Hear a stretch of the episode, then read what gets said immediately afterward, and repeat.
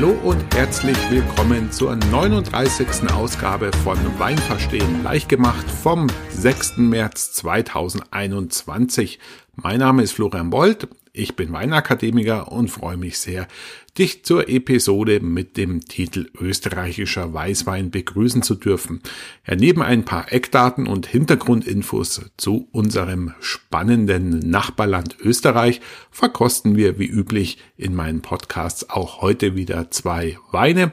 Den Anfang macht eine weißwein aus der Südsteiermark von dem Winzer Erwin Sabati und als zweites verkosten wir eine österreichische Spezialität, wenn man so möchte, einen Wiener gemischten Satz vom Stift Kloster Neuburg.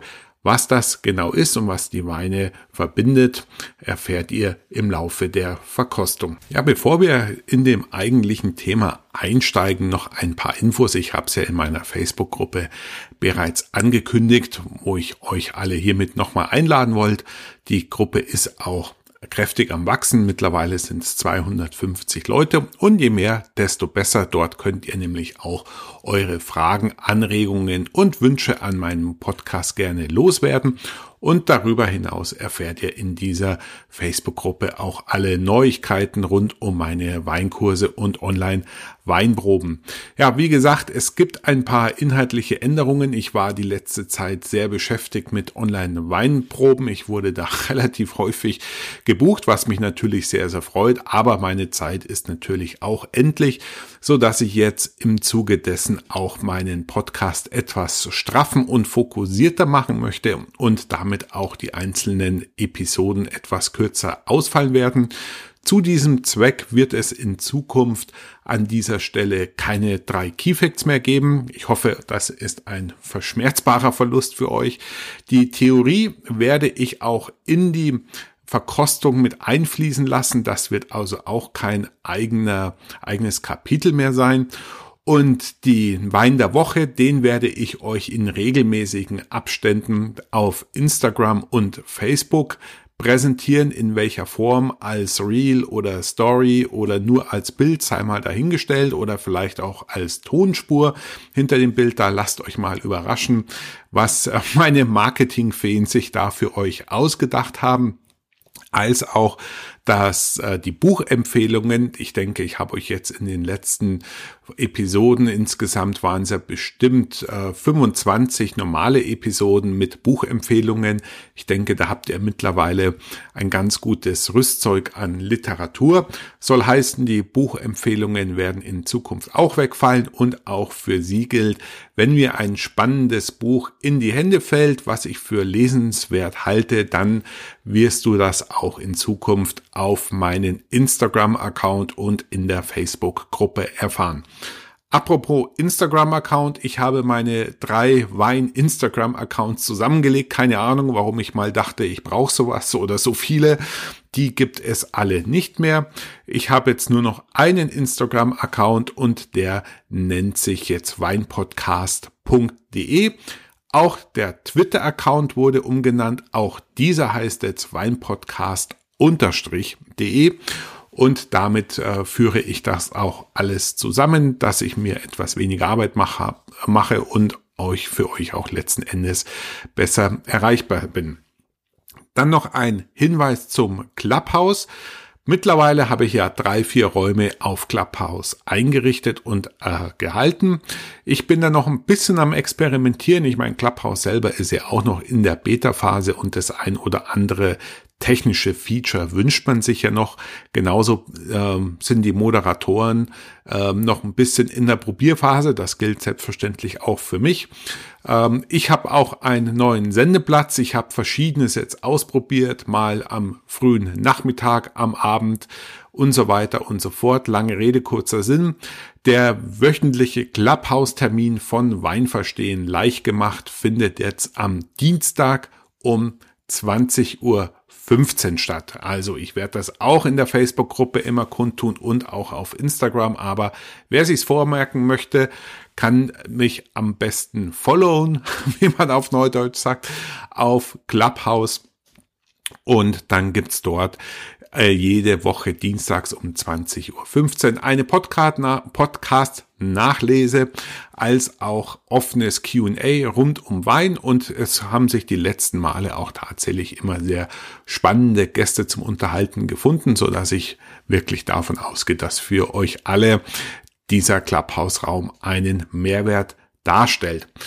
An der Stelle auch gleich noch die Ankündigung. Ich habe nämlich auf Clubhouse tatsächlich auch einen anderen Weinpodcaster getroffen, Jan Eismann von dem Weinstein Podcast, den kennt der ein oder andere bestimmt von euch und wir haben uns entschieden am 11.3. um 20.30 Uhr, also quasi mein alter Sendeplatz, einen Clubhouse-Raum gemeinsam anzubieten, wo wir eben übers Podcasten über Wein sprechen, als auch natürlich wieder uns freuen, dort Hörer und Hörerinnen zu treffen, als auch eure Fragen entgegenzunehmen. Wenn ihr schon mal euch Fragen vorab überlegen wollt, umso besser. Schreibt sie mir oder den Jan auf einen der bekannten Kanäle. Dazu bietet sich natürlich Instagram an, Facebook, E-Mail, Twitter, was auch immer, was euch beliebt. Ihr werdet einen Weg zu uns beiden finden. Schickt uns die Fragen vorher oder schaut einfach spontan am 11.3. um 20.30 Uhr in unseren gemeinsamen Raum hinein. Und dann nochmal ein abschließender Hinweis für heute, bevor wir uns dem eigentlichen Thema österreichischen Weine widmen. Äh, noch ein Hinweis zu meinen Produkten. Also die Online-Weinkurse sind fertig etabliert. Die Seite läuft mittlerweile stabil und ich möchte an der Stelle auch nochmal euch den ähm, Podcast-Hörer Gutscheincode ans Herz legen, wenn ihr auf meiner Seite online-weinkurs.de seid. Dort könnt ihr dann im Warenkorb den Gutscheincode Podcast 2021 eingeben und erhaltet dann 20 Prozent auf die Kursgebühr. Wenn ihr auf die Podcast-Seite geht, weinpodcast.de, dort findet ihr dann auch ein Pop-up mit dem entsprechenden Gutscheincode. Das ist vielleicht die einfachste Variante mit Copy-Paste. Einfach dann bei den Online-Weinkursen den Gutscheincode eintragen und 20 Prozent bei der Kursgebühr sparen. Äh, ich habe ein paar Fragen erhalten, was es denn mit den Online-Weinkursen auf sich hat. Also nochmal kurz und knapp. Die Weinkurse dienen allen Einsteigern und Fortgeschrittenen, sich in Weinthemen fortzubilden und zwar systematisch aufbereitet und auch thematisch zusammenhängend und aufeinander aufbauend. Also ihr erfahrt natürlich hier auch nach wie vor an gewohnter Stelle in meinem Podcast vieles um Wein. Das soll sich aber in Zukunft eher um aktuelle Themen drehen und der Fokus soll mehr auf den Verkostungen liegen. Und mit den Online-Weinkursen ist das quasi die ideale Ergänzung, weil ihr dort eben thematisch die einzelnen Themen aufbereitet und auch in äh, schriftlicher Form zum Teil wiederfindet, soll heißen, es gibt Kursmaterial und einfach etwas alles ausführlicher und auch stringenter. Das richtet sich an alle, die mehr über Wein wissen wollen, Privatleute als auch Fachleute. Insgesamt stehen euch 13 Online-Weinkurse zur Verfügung. Insgesamt 15 Stunden Video on Demand rund ums Thema Wein und danach würde ich sagen, ist jeder von euch ein angehender Weinprofi. Auf meiner Seite weinverkostung.live findet ihr ab sofort alles um das Thema Online-Weinproben und Online-Weinverkostung. Ich habe dieses Produkt jetzt quasi aus meiner ursprünglichen Seite herausgelöst und einer eigenen Webseite spendiert. Dort findet ihr alle Infos rund um Online-Weinproben, die ich veranstalte. Die gibt es in Zukunft auch einfach zu verstehen und ähm, im Überblick in drei Paketen, vorgefertigten Paketen. Die Details findet ihr, wie gesagt, auf weinverkostung.live. Diese Weinpakete lassen sich natürlich nach euren Wünschen noch beliebig anpassen, aber einen groben Überblick, wie es abläuft, welche Kosten entstehen, wie viel Weine und welche Dauer angeboten wird, bieten sich einfach so Pakete an, weil es immer ein bisschen schwierig bisher war, auch diese Sachen zu kommunizieren. Dann der dritte Punkt, das dritte Produkt, meine dritte Dienstleistung sind die Online-Wein-Seminare. Also, was verstehe ich unter Seminare? Ein Seminar ist für mich eine Veranstaltung zu einem festen Thema zu einem festgelegten Termin, wo man sich dazu buchen kann. Also da habt ihr keine exklusive Verkostung in einer privaten Runde mit bekannten Teilnehmern, sondern es ist eine gemischte Gruppe, die sich zu einem Thema mit Wein informieren möchte. Der nächste Termin ist der 21. März diesen Jahres. Dort gibt es äh, an diesem Sonntag um 16 Uhr ein zweistündiges Online-Weinseminar zum Thema Wein kaufen leicht gemacht. Damit möchte ich euch einfach in zwei Stunden kurz und knackig ein Rüstzeug, ein Basiswissen an die Hand geben, wie ihr in Zukunft euren Weineinkauf kompetenter, zielstrebiger, erfolgreicher absolvieren könnt, um einfach bessere Weinauswahl im Lebensmitteleinzelhandel treffen zu können. Dazu verkosten wir drei Weine. Das wird zum einen ein halbtrockener Riesling sein, ein französischer Rosé und ein Cabernet Sauvignon aus der neuen Welt. Diese Weine kannst du bei mir kaufen, musst du aber nicht. Du kannst dir ähnliche vergleichbare Weine auch gerne woanders besorgen. Oder du hörst einfach so zu und kannst dann einfach nicht an der Verkostung teilnehmen. Das geht natürlich auch. Und dieses Weinseminar bekommst du bereits für 39 Euro. Und den Wein kannst du bei mir, die drei Weine kannst du bei mir für 49 Euro inklusive Versandkosten bestellen. Und somit sind diese Online-Weinseminare einfach eine günstigere Alternative, mit mir gemeinsam eine Online-Weinprobe zu einem bestimmten Thema zu machen. Und ein weiteres Feature, was ich euch in Zukunft anbieten möchte auf Instagram und Facebook, ist ein kurzes und knackiges kostenloses Webinar, wo wir in einer halben, dreiviertel Stunde gemeinsam einen Wein verkosten und damit möchte ich euch einfach die Gelegenheit geben, mit mir in Kontakt zu treten, die Feedback-Schleife zu schließen und einfach in geselliger, lockerer Runde über einen Wein zu sprechen, wo ihr dann auch eure Fragen an mich richten könnt.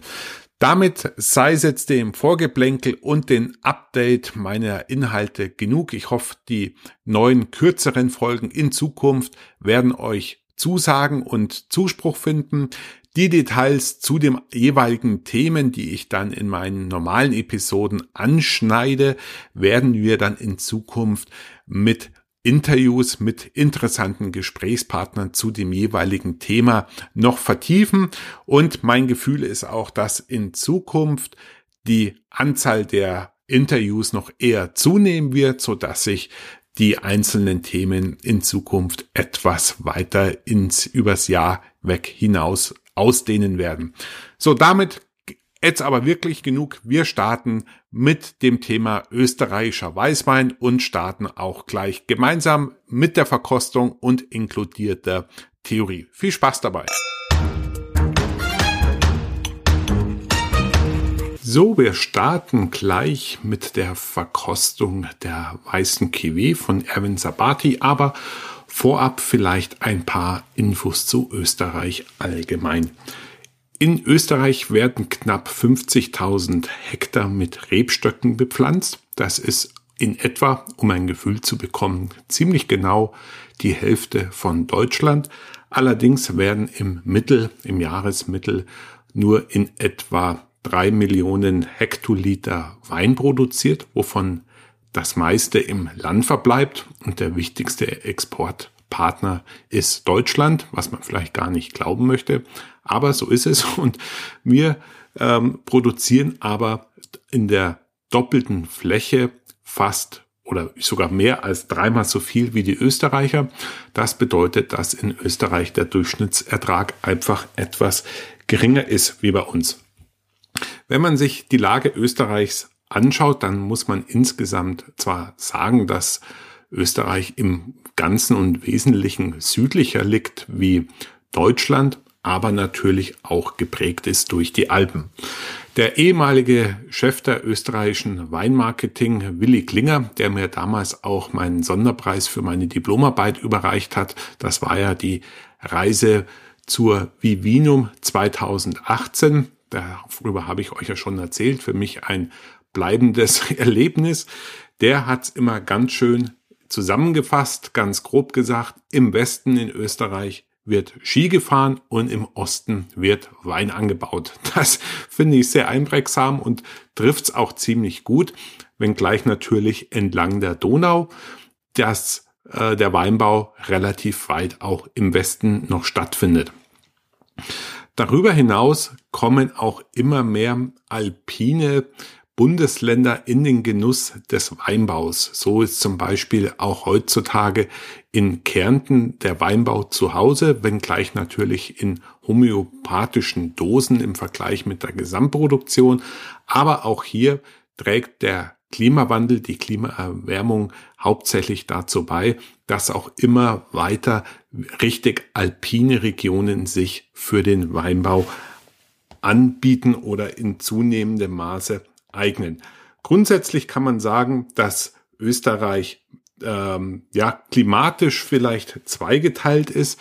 Zum einen ganz im Osten liegt die sogenannte pannonische Tiefebene. Das ist quasi die äh, Tiefebene, die bis nach Ungarn hineinreicht, die Pusta, wie sie dann dort eben heißt.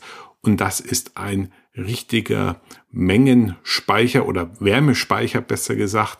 Und das ist ein sehr, sehr warmes Klima, was die Weine im Südosten Österreichs dann auch ganz anders erscheinen lässt wie im Rest des Landes.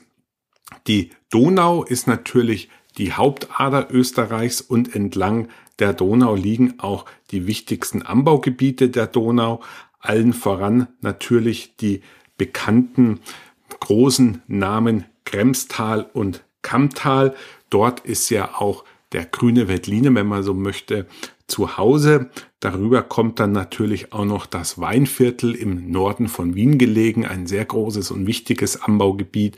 Und die grünen Veltliner, die besprechen wir ja dann in der dritten Folge zum österreichischen Wein. Und dort werden wir dann auch einen verkosten, gemeinsam mit dem roten Superstar aus Österreich, den Blaufränkisch.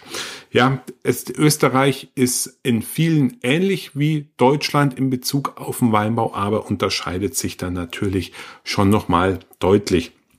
Insgesamt gibt es mehrere spezifizierte Anbaugebiete. Insgesamt sind es 17 an der Zahl. Da erkennt man auch viele wieder. Ich lese euch einfach mal ein paar vor. Wachau, Kremstal, Kammtal, Wagram, Weinviertel, Thermenregion, Neusiedler See kennt man aus Urlaubsgebiet, Mittelburgenland, Wien, darauf kommen wir ja noch zu sprechen, eine Millionenstadt mit eigenem Anbaugebiet und dann noch die Steiermark unterteilt in drei Gebieten. Das könnt ihr natürlich auch noch mal im Einzelnen nachlesen. Aber seit 2003 gibt es eben auch eine besondere Klassifikation, das sogenannte DAC, was für Districtus Austriae Controllatus steht und ist sowas wie eine kontrollierte Anbauregion, Anbaugebiet, wo nochmal schärfere Auflagen gelten, damit sich ein Wein dann mit DAC bezeichnen darf. In vielen Fällen ist das gesetzliche Anbaugebiet auch gleichen Namens wie das DAC, aber für den Anbau und der Erzeugung des Weines gelten dann besondere ähm, Auflagen und Beschränkungen, beispielsweise in der Ertragsmenge. Also dann haben wir zum Beispiel Wachau DAC oder wie jetzt eben gleich die Südsteiermark DAC, wo unsere weiße Cuvée herkommt. Grundsätzlich ist es so, dass die österreichische Qualitätspyramide ähnlich, sehr ähnlich aufgebaut ist wie Deutschland. Ganz am Boden findet sich Wein, eben die Einschränkung, dass das nur aus der edlen Weinrebe erzeugt werden darf.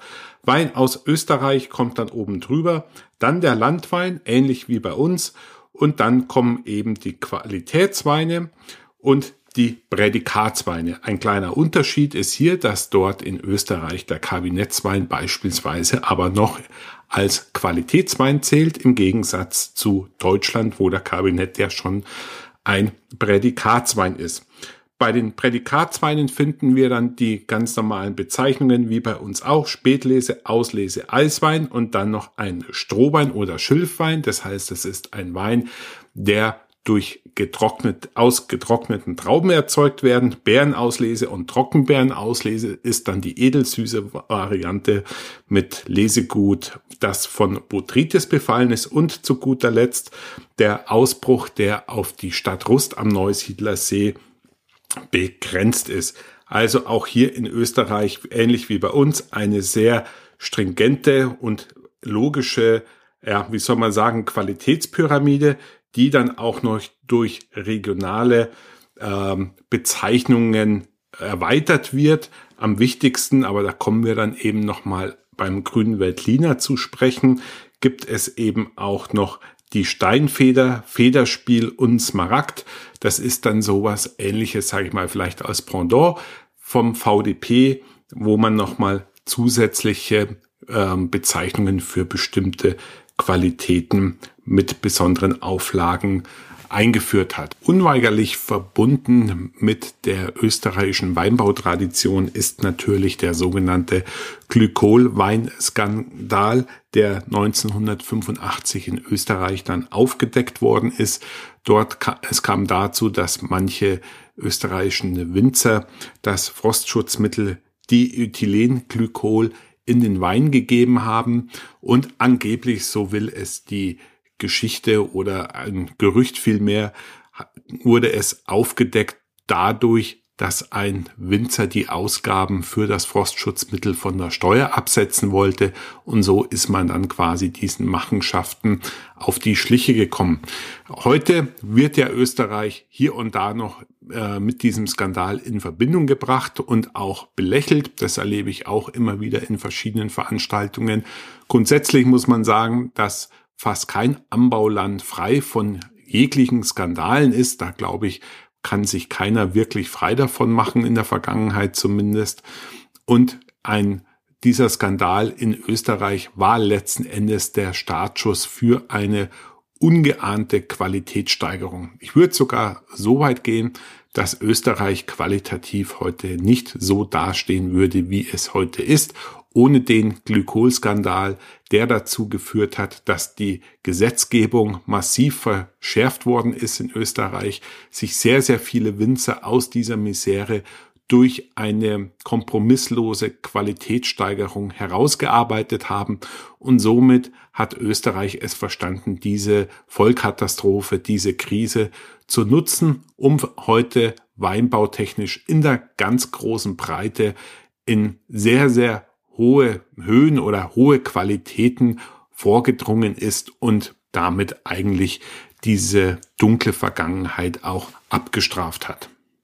So, dann würde ich sagen, ist es langsam Zeit, den ersten Wein auch zu probieren. Ich möchte sie ein bisschen knackiger halten. Wir fangen an mit den Sabatini von Erwin Sabati aus der Südsteiermark. Ja, Erwin Sabati und seine Frau ähm, bezeichnen sich selber als Terroirwinzer. Ich glaube, das kann man auch durchaus so stehen lassen. Gerade in der Südsteiermark, was heißt gerade nicht nur dort, aber durch den DAC-Status und die neu dazugekommene Qualitätspyramide ist natürlich auch der Gedanke des Terroirs ganz entscheidend. Und hier legt man eben auch sehr viel Wert, dass man Weine anbaut, die regionstypisch sind das Terroir quasi auch widerspiegelt und somit eine gewisse Einzigartigkeit letzten Endes in dem Wein sich niederschlägt. Hier haben wir es jetzt mit dem Einstiegswein von Sabati zu tun. Die Rebsorten werden zwar nicht groß weiter genannt, aber man kann davon ausgehen, dass es die ganz klassischen weißen Vertreter aus dieser Region sind, nämlich Sauvignon Blanc, der hier auch oft Muscat Silvaner genannt wird, und der Welschriesling, der ja auch am Neusiedler See zu Hause ist und der ehrlich gesagt gar nichts mit Riesling zu tun hat. Der Name ist einfach daran angelehnt, weil er halt auch ein säurebetonter Wein ist, aber hat mit unserem Riesling oder dem Riesling, wie auch in Österreich angebaut hat, zunächst mal nichts zu tun. Die Flasche, das Etikett ist einfach gehalten in einem, ich sag's, ich nenne es mal Babyblau. Auf der Rückseite wird ein wenig noch über den Wein und was er können soll berichtet. Die Herkunftsbezeichnung Südsteiermark DRC findet man auch hinten drauf. Der Die Qualitätsstufe ist Qualitätswein aus Österreich mit sehr wenigen 11 Prozent, was natürlich den fruchtig leichten Charakter, die, den Sommerweincharakter dieses Weines noch zusätzlich unterstützen soll. Ich habe ihn mir eingeschenkt, verschlossen ist der ist die Flasche ganz üblich mit einem Schraubverschluss.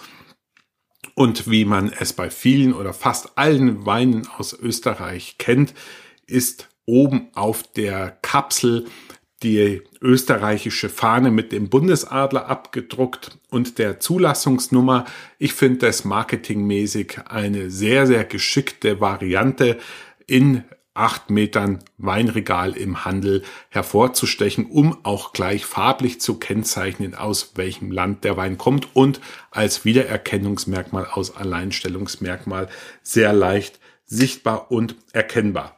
Ja, von der Farbe her der Wein ein äh, ja durchaus kräftiges Zitronengelb mit blassen Reflexen, die vielleicht ein wenig an äh, ja etwas hellbeige vielleicht erinnern. Dann können wir auch schon zur Nase übergehen. Ja, ein sehr zurückhaltender Wein zunächst mal, der aber schon einen gewissen Druck verleiht. Das ist eben das Spannende. Ich finde, der Wein strahlt eine Leichtigkeit, eine elegante Zurückhaltung in der Nase aus, aber kommt sehr fruchtig, sehr frisch, vielleicht mit einer Limette in der Nase durch, hat sehr florale Noten ich denke da jetzt vielleicht ein bisschen an Holunder. Also ein durchaus ja, Wein, der Lust macht, ihn im Mund zu nehmen. Und das werde ich jetzt auch gleich machen. Ansonsten ist das Aroma einfach frisch, leicht, ein idealer, typischer Sommerwein, würde ich sagen.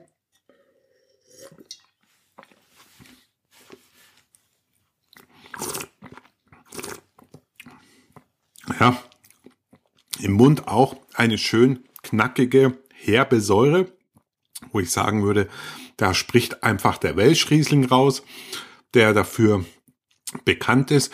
Was man hier weniger hat, was jetzt die Sauvignon Blanc Trinker unter euch vielleicht überrascht, man hat hier so gut wie keine äh, grünen Aromaten, wie man es jetzt bei äh, Sauvignon Blanc aus Neuseeland kennt. Hier ist es eher die leichte fruchtige Komponente an weißen Blüten erinnernd auch im Mund. Einfach ein Fruchtkorb, leichtfüßig, wenig Alkohol, ein sehr ja, leichtfüßiger Wein, der mir sehr viel Freude macht, der auch ein idealer Mittagswein ist, um den Begriff nochmal vielleicht aufzugreifen. Er hat eine durchaus ange, äh, durchaus eine angesehene Länge, also der ist viel länger, wie man ihn vielleicht so für die Einstiegsqualität vermuten würde. Was noch positiv auffällt, ist einfach die Mineralität. Ich denke, das war Erwin auch besonders wichtig als Terroirwinzer. Nochmal hier die Steillagen, aus denen der Wein mit Hand gelesen wird, nochmal äh, herauszuarbeiten, rausschmeckbar zu machen, das Gestein. Hm. Die Steiermark an sich ja, also die Südsteiermark, um genau zu sein, Schiefer, Urgestein, Kalk, was dort auch ganz gern aus Opok zusammengefasst wird, aus Gesteinsart für diesen Boden, bringt natürlich tendenziell immer ganz gerne filigrane, säurebetonte mineralische Weine. Aber was das Schöne jetzt hier eben ist, finde ich, es ist ein sehr süffiger Sommerwein, Einstiegswein, leichter Wein, Alkohol, schwacher Wein, der trotzdem einen gewissen Aromadruck mit sich bringt und einfach Spaß macht und ähm, ein guter Essensbegleiter für leichte Speisen im Sommer ist. Grundsätzlich ist mir vielleicht noch wichtig zu erwähnen, dass der Sauvignon Blanc aus Österreich, gerade aus der Steiermark, ähm, immer puristischer ausfällt. Auf der eben erwähnten Vivinum 2018 hatte ich ja auch an vielen großen Verkostungen teilgenommen habe mich dadurch eine wirkliche große Anzahl an Sauvignon Blancs durchprobiert und sie waren in vielen Fällen wirklich sehr puristisch, sehr knackig, säurebetont, äh, reife Früchte, aber weniger das krautig grüne. Aber man hat in vielen Fällen gar nicht im ersten Moment vielleicht auf Sauvignon Blanc getippt, weil es eben so puristische, säurebetonte Weine sind. Das soweit würde ich jetzt bei diesem Wein nicht gehen, aber ähm, ja, er geht schon ein bisschen in die Richtung. Er ist eben nicht so ausladend, vordergründig, ähm, fruchtbetont, wie es eben die anderen Sauvignon Blancs, die man sonst aus der neuen Welt vor allem so kennt. Wir nun schon zu unserem zweiten Wein, dem Wiener gemischten Satz DAC von Stift Kloster Neuburg aus 2018. Ja, bevor wir den Wein selber probieren, vielleicht noch ein paar Worte zu Wien als Ursprungsbezeichnung und gemischter Satz. Wien ist meines Wissens die einzige Millionenstadt der Welt, die einen eigenen Urspr die eine eigene Ursprungsbezeichnung quasi beinhaltet und auch die Stadt, die die größte Anbaufläche innerhalb einer Stadtgrenze sozusagen hat. Die Anbaufläche beläuft sich immerhin aus 580 Hektar und die meisten Rebsorten, die dort angebaut werden, sind grüner Veltliner und Weißburgunder und dazu eben auch noch ein paar andere und bekannt ist Wien eben für seinen gemischten Satz. Klimatisch befinden wir uns hier an der Grenze zum pannonischen Klima. Das liegt auch daran an dem Donaudurchbruch, quasi an den Hängen, die zur Stadt hin abfallen, die bei schönem Wetter einen traumhaften Blick auf meinen heimlichen Sehnsuchtsort Wien gestatten und erlauben, sieht man eben, dass das die Abgrenzung auch der pannonischen Tiefebene ist. Das heißt, wir haben hier ein sehr warmes Klima und dazu eben Schiefer und Schotterböden. Die bekannteste Lage, was ja in Österreich Riede heißt, ist der Nussberg. Das sind ganz hochwertige gemischte Sätze, die auch öfters eine gewisse Nussigkeit neben ihrer äh, ja, Mineralität, die sie auszeichnet, äh, zeigen. Der gemischte Satz, ja, den einen oder anderen wird vielleicht unter euch nicht sagen. Ein gemischter Satz ist banal gesagt eine Cuvée, die bereits im Weinberg entsteht. Die Idee hinter dem gemischten Satz ist, dass in einem Weinberg, in einem Weingarten verschiedene Rebsorten nebeneinander angebaut werden. In vielen Fällen weiß man auch gar nicht so genau, um was es sich dort handelt weil eben zu der damaligen Zeit, als die Weinberge angelegt worden sind, vielleicht auch noch gar nicht so ähm, man es nicht genau wusste, anhand der sogenannten ampelographischen Merkmale auch Rebsorten oftmals sehr schwer zu unterscheiden sind. Also damit meint man zum Beispiel die Blattform oder auch Traubenform. Aber so haben sich natürlich schon auch ein paar unbekannte ähm, Traubensorten, Rebsorten da runtergemischt, wenngleich, wie gesagt, der grüne Veltliner und der Weißburgunder die wichtigsten sind. Also, wir haben hier einen Weinberg, der nicht sortenrein bestockt ist, sondern mit verschiedenen Rebsorten. Und eine Auflage der DAC-Kennzeichnung ist eben, dass diese Rebsorten gemeinsam geerntet werden und auch gemeinsam gekeltert werden, sodass quasi schon der Most, der unvergorene Most, die Cuvée ist, die aus dem Weinberg stammt. Der Trick an der ganzen Sache ist jetzt, dass durch diese unterschiedlichen Rebsorten eine gute Mischung entsteht, die eigentlich durch die unterschiedlichen Eigenschaften ähm, eine sichere Ernte verspricht, auch in Jahren, die vielleicht nicht so toll gelaufen sind, soll heißen, die äh, Reifezustände der unterschiedlichen Rebsorten sind natürlich unterschiedlich und die Rebsorten und reagieren auch unterschiedlich auf den klimatischen Jahresverlauf. Also alles in allem eine Absicherung, wie es ja auch bei den normalen Cuvées ist, gegenüber schlechteren Jahrgängen, aber eben die unterschiedliche Reaktion auf den Klimaverlauf sorgt eben meiner Meinung nach in vielen Fällen auch für eine etwas größere Jahrgangsschwankung, weil man es eben nicht so genau steuern kann, den Reifezeitpunkt, Erntezeitpunkt, wie für eine einzelne äh, Rebsorte in einem Weinberg. Festzuhalten bleibt, dass der gemischte Satz nicht nur Wien vorbehalten ist, den gibt's auch in vielen anderen Ländern und Anbauregionen, aber als Ursprungsbezeichnung einen gemischten Satz mit den speziellen Auflagen, die diese besondere Anbaumethode mit sich bringt, ist meiner Meinung nach Wien fast das einzige. Ich habe letztens im Clubhaus gelernt, in der Steiermark ist sowas auch noch vorhanden, aber das ist schon sehr speziell also. In anderen Regionen wird das auch gemacht, auch aufs Etikett geschrieben, dann aber eben nicht als Ursprungsbezeichnung unter gewissen Auflagen. Und ein kleiner Warnhinweis an der Stelle, vielleicht noch, weil es mir selber auch schon oft unter die Fittiche gekommen ist. Manche Winzer bezeichnen auch ihre Cuvées, ihre klassischen Cuvées als gemischter Satz, wo sie aber dann tatsächlich auch den verwendeten Rebsorten angeben. Das ist noch nicht mal das Problem, weil heutzutage weiß man, was in den Weinbergen steht zum größten Teil, sondern das Mischungsverhältnis ist jedes Jahr auch anders. Ähm, das ist natürlich nicht im Sinne des Erfinders, wenn eben ein Weinberg gesamtheitlich geerntet und gemeinsam verarbeitet werden soll, kann man eigentlich keine Cuvée erzeugen, deren Zusammensetzung sich von Jahr zu Jahr unterscheidet. Ich denke, da handelt es sich dann eher um einen kleinen Marketing-Gag auf den äh, gemischten Satz hinzuweisen, ohne dass es quasi einer ist, sozusagen eine kleine Mogelpackung. Wenden wir uns jetzt diesen Wein zu, der sicherlich keine Mogelpackung ist, ein ganz klassisches äh, Etikett vom Stift Kloster Neuburg, wie sie dort ganz gerne verwendet wird, auch mit Schraubverschluss, auch mit der österreichischen Flagge und dem Bundesadler oben auf der Kappe.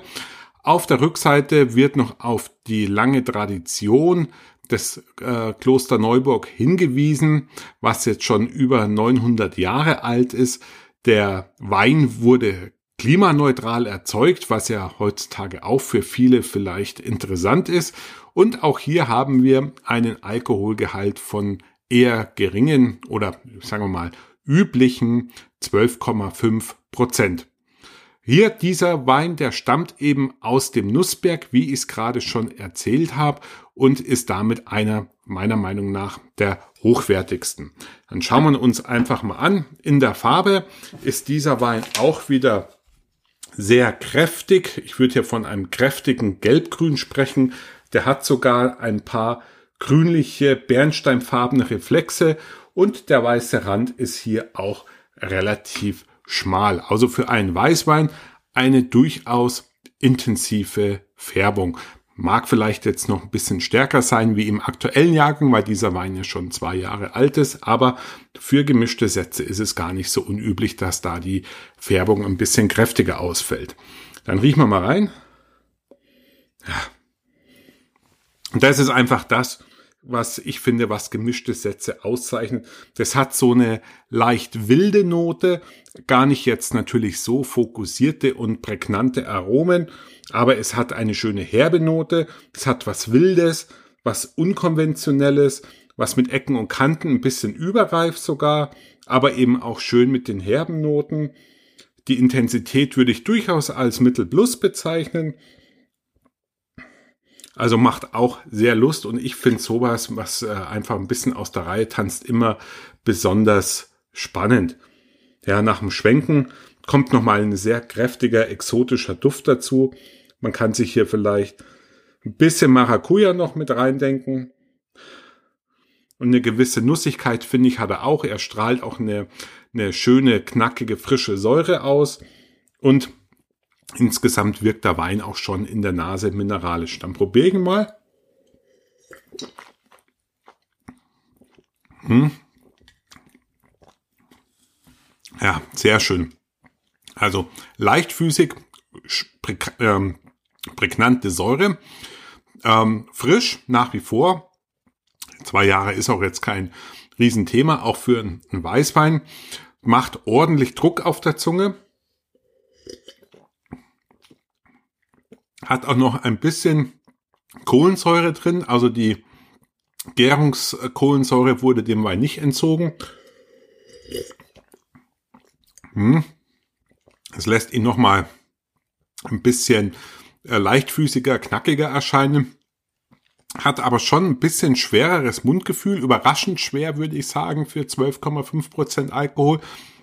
Also hat schon mehr Volumen im Körper, gar nicht so leichtfüßig wie jetzt unser erster Wein, die Cuvée von Sabati. Hier ist es schon ein bisschen opulenter, ein bisschen barocker, aber schön ausgeglichen durch die knackige Säure, die reifen Früchte. Es kommt auch ein bisschen was Grünes jetzt dazu.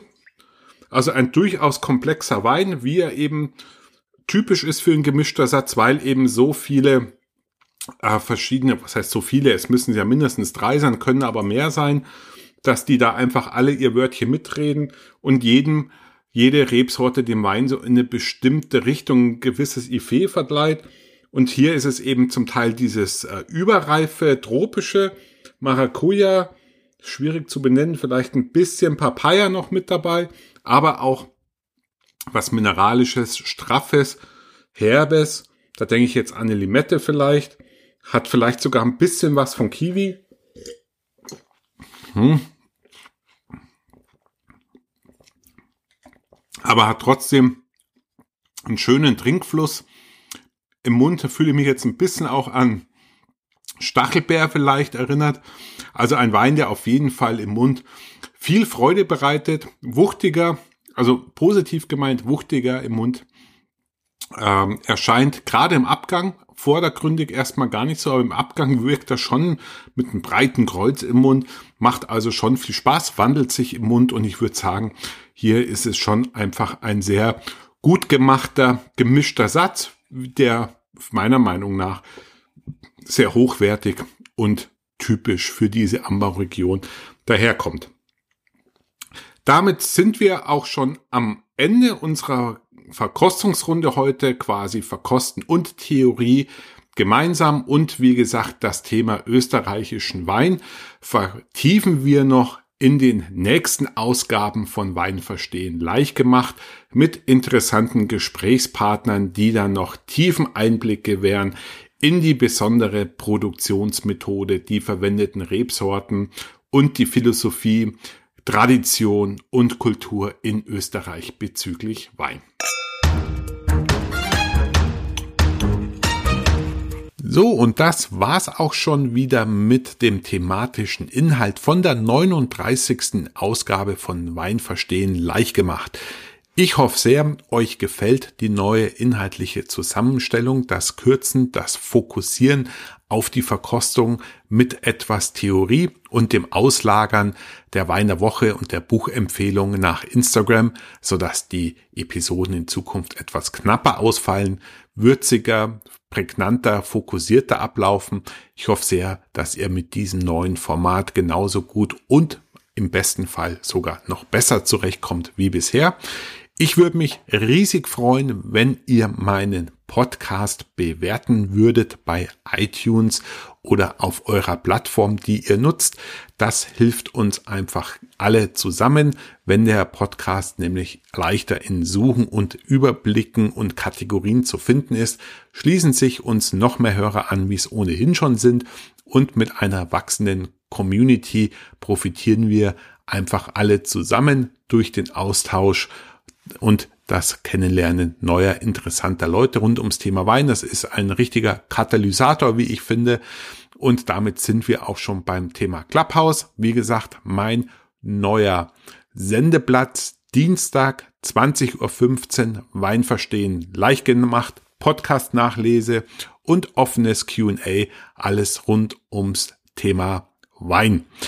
Damit belasse ich es für heute. Meldet euch mit Hörerfragen, Anregungen, Wünschen am besten über die Facebook-Gruppe Weinverstehen leicht gemacht. Werdet dort Mitglied, um einfach auf dem Laufenden zu bleiben und sich mit anderen Hörern auszutauschen. Ich wünsche euch alles Gute, bleibt gesund und wir hören uns wieder an dieser Stelle in drei Wochen oder auf Clubhouse. Danke fürs Zuhören, genussreiche Grüße aus München. Bis zum nächsten Mal, euer Florian.